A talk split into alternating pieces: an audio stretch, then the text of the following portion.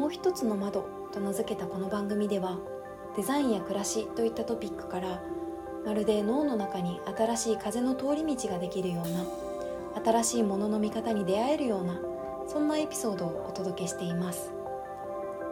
本日のテーマは照明。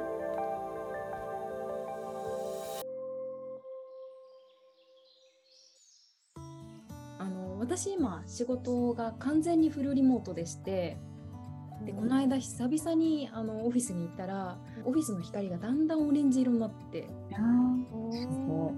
であれなんかもうあのちょっと終わりたいっていう気持ちになって 時間を見たらちょうど定時だったっていうのがあってなんかそういうのって面白いなと思って照明ってなんていうかなんだろうな深掘ったら面白いかもしれないと思ってちょっとそこについて話したくて今日来たんですけどそのオフィスはあの時間になってだんだん色温度が変わってくるっていうふうになってだんだん色がこう普段はちょっと白っぽい光なんですけど、ただだんだんオレンジ色になってって見たらあページっていうふうになったりすごい、う。んうん、よくあの朝逆のね仕組みで最初はあのオレンジ色っぽいんだけれどもだんだん白くなってって起こしてくるっていう証明ありますよね。それ、うん、あの自然と同じ感じの光で目が覚めやすくなる。うん今結構もう照明が全部 LED なんで、色はね、結構変えられる照明器具は多いです。フロアマンションね、うん、遠目から見ると、いろんな窓からあの、オレンジだったり白だったり。確かに確かに確かに。ね、いろんな色が綺麗だよね。うんうん、昔は本当に蛍光灯と電球っていう感じだったんだけれども、うん、もう今電球がなくなってきて、蛍光灯もだいぶもう LED に変わってきて、で、あの、一般的な昔のイメージはもう作業する場所は蛍光灯で、それ以外の温かみが欲しいところは、温かみが欲しいところは電球でっていうことだったんだけれども、今はその間の色もあったりとか、色も調整微妙にできたりとかっていうので、すごくこう LED になってから、あの、照明事情っていろいろ変わってきたと。スーパーでもさ、お肉の色が、美味しく見える、うんね、特殊な蛍光灯じゃなくて電球、うんうん、使って照明使ってたりするんだよね。うん。それ同じ原理で食卓にはちょっとこう食事が、うん、温かく美味しそうに見える色にして、うん、特に勉強したり書斎だとか、うん、あとお化粧したりするところはちゃんとこう自然の光に近い色を入れようとか、じゃないとあのお化粧終わるとすごい厚化粧になっちゃったりとか、女優ライ女優ライトがいいんじゃない女優ライトみたいな。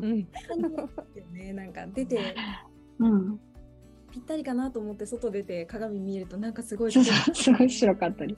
確かに確かに。色の方も変わってきますもんね。うんうんうん、昔はその明るさだけとかそういう機能的だけだったりしたのが、うん、やっぱ今は目的とか空間に合わせていろん。な色とか出てきたなと思う反面、なんかあの、やっぱデンマークの住宅みたいな、やっぱ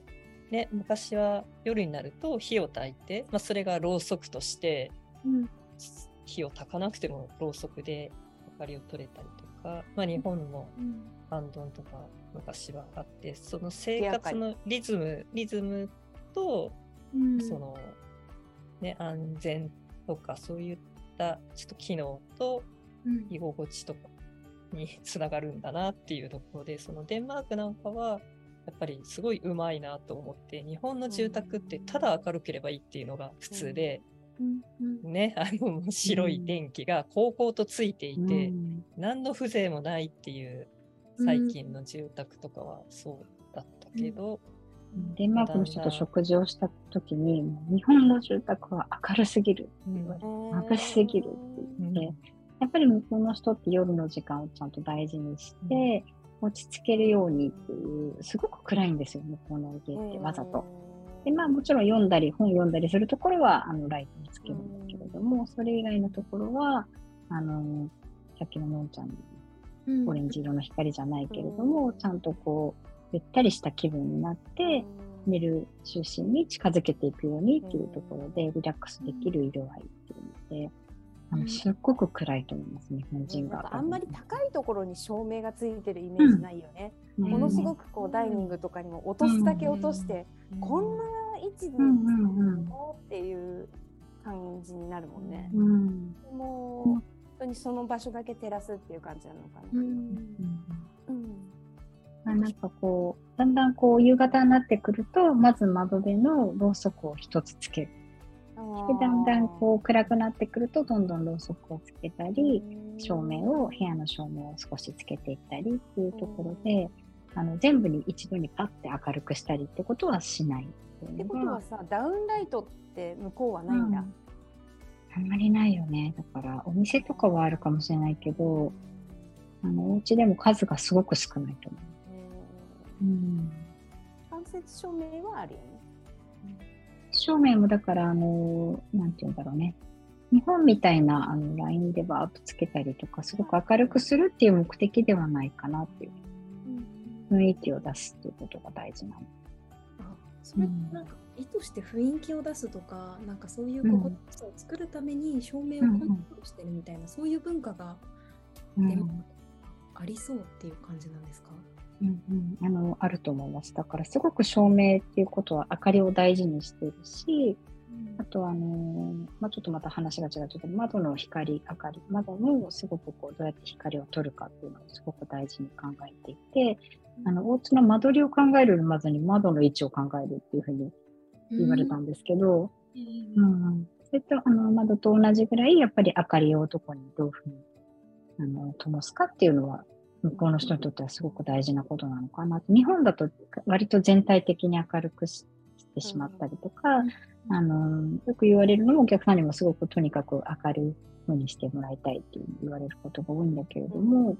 まあ、明るければいいっていうわけではなくて、うん、どういうふうに過ごすかっていうところを考えてあの配置をしていくっていうことがすごく大事なのかなって思い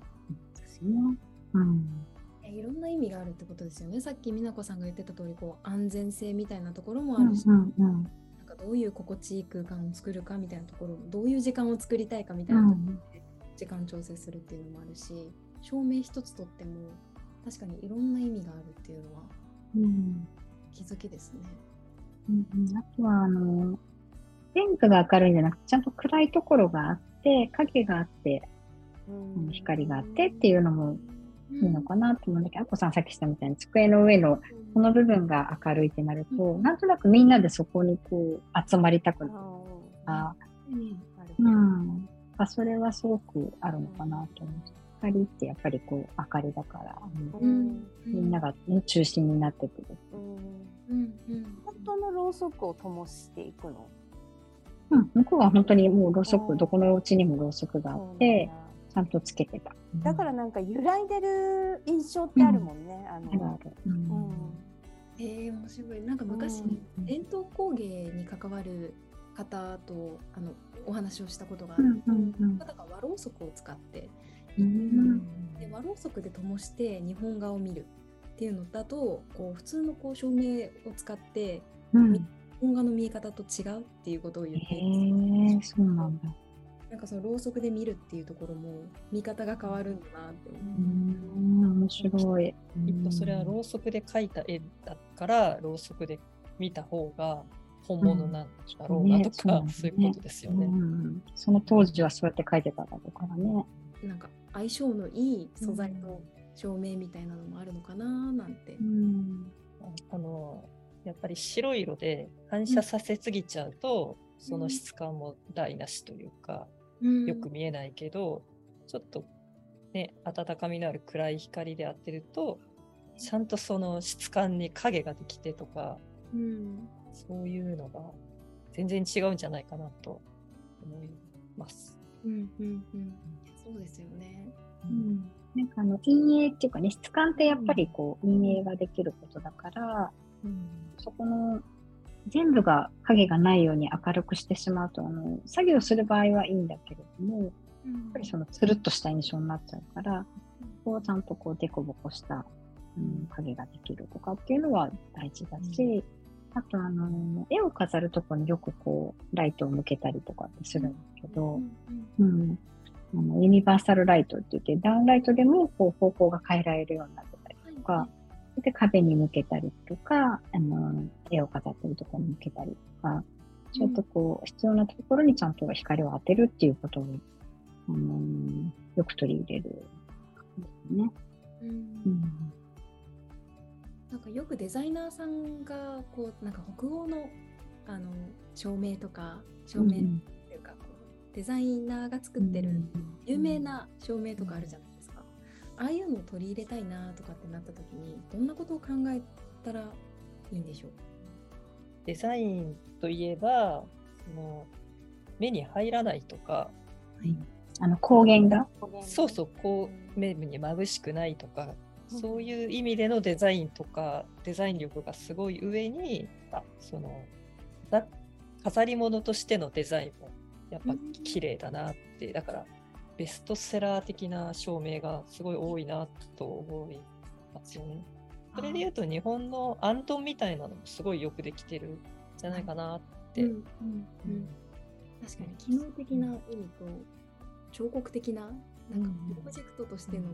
美しさ置いておきたいみたいな、そういう観点で選んでるってことですね。すごい奇抜なのだと本当にそれが一個でもうすごい目立っちゃうんですそうじゃなくてどんな空間に持ってきても、どのお家に持ってきても馴染むよねっていう照明ってやっぱりこう昔ながらの本当にあの北欧のなんて80年前にデザインされた照明とかいっぱいあるんですけどそれが今の空間にもすごく合ってくるっていうところがやっぱり優れてるデザインなんだなっていうふうに思うけど、うん、あの今でも全然それは古くならなくて、ええ。うん、あのどんな空間にも合うっていうところってやっぱりこうなかなかないデザインなんじゃないかなと思いますね。うん、うん。光の理想的なの、光の取り入れ方家に対しての。取り入れ方としてはまあ晴れの日に限定されちゃうかもしれないけど朝日が昇って、はい、でも日が暮れるまではその太陽の力で明るさをもらっていて、うん、太陽が沈んだ時にバトンタッチしてそこで照明が出てくる。照明とバトンタッチして、うん、あの照らしてくれるっていう感じで、うん、光源っていうのか分かんないけど太陽とライライトと、あとそのろうそくっていうところで炎も入ってくるっていうその、それがミックスされたの明かり取りっていうか、うん、は素敵だなって今、うん、聞いてて思いました。いいですね。なんか表現すごく好きですその表現。この間ねお客様のところに行った時にあのー、すぐ会いたくなる照明つけてください。会いたくなる照明って可愛いよね。言い方がね。方が すごいいい言い方してくれて。うん、舌で何かしたくなるっていうか。いいですね。目が痛くないやつもあります、ね、もし自分が一つ選ぶとしたら、なんかこういう照明を選びたいみたいなこだわりってあったりするんですか？そばに置いておきたい照明とか。うん、たくさんある。いろんな観点があるんだろうなと思っての質問なんですけど。スタンドライトがやっぱりいいかなと思いますね。をあのちゃんと飾れるお家にして、うん、作る時もやっぱりスタンド置いてもらいたいなと思うし、うん、なるべくしないようにしてるのはあのお部屋の真ん中に1個だけポンってついてる感じ。もちろんあのそういうふうにする場合もありますけど、あとやっぱりこう全体が均一になっちゃうから、やっぱりこう場所場所でちょっとこうポイントがあるっていうのは大事かなと思うし。メリハリになりますね、確かに。寝室プロフーモの寝室を作った時に、うん、天井のところにふわっとこうなんていう間接照明が仕込まれていてっていう、うん、それもやっぱすごく素敵な落ち着いた、うん、あの感じになるよね。あのお部屋の印象がもう本当昼と夜ではもう全く違う感じで同じ部屋なんだけど国すらなんか違う感じに見えてくるっていうか。やっぱり寝た時に見上げる時に光源ダウンライトみたいなのとか大きい電気がぶら下がってないっていうのはやっぱ光源が目に見えないっていうところもやっぱり眠りにつくための落ち着き感というかやっぱねそう光って結構生活のリズムというか時間を